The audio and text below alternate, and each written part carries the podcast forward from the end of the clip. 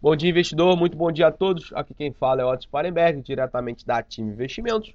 Vou realizar com vocês mais um call matinal trazendo as principais notícias do dia. Ontem, o mercado local seguia em um pregão de correção até que os partidos do chamado Centrão anunciaram que iriam apoiar o candidato Geraldo Alckmin para a corrida presidencial.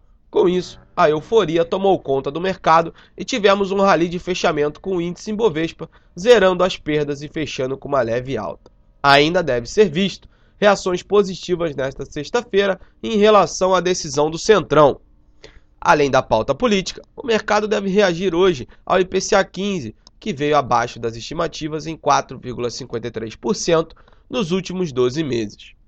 O indicador mostra aceleração abaixo da esperada, o que faz com que diminuam as chances de um aperto monetário mais forte, o que traz alívio aos ativos de renda variável.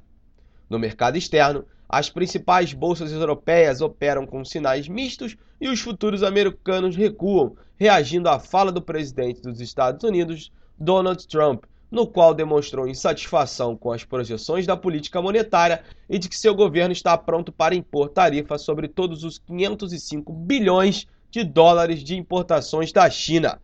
Bom, pessoal, estas são as principais notícias do dia e agora vamos para a agenda. Hoje, às 9 da manhã, o IBGE divulgou o IPCA 15. Às 9h20, o presidente do Fed de São Luís, James Bullard, discursa em café da manhã na Câmara do Comércio. Hoje, às 11h30, o Banco Central faz leilão de até 14 mil contratos de swap cambial. Às 12 horas, o Banco Central faz leilão de até 5 bilhões em títulos públicos em operações compromissadas.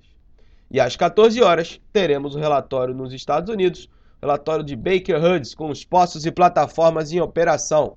Bom, pessoal, esta é a agenda do dia. Convido a todos a acessarem o nosso site ativeinvestimentos.com.br e também a nossa sala ao vivo no YouTube, comigo, com Felipe Fradinho e com Lucas Claro.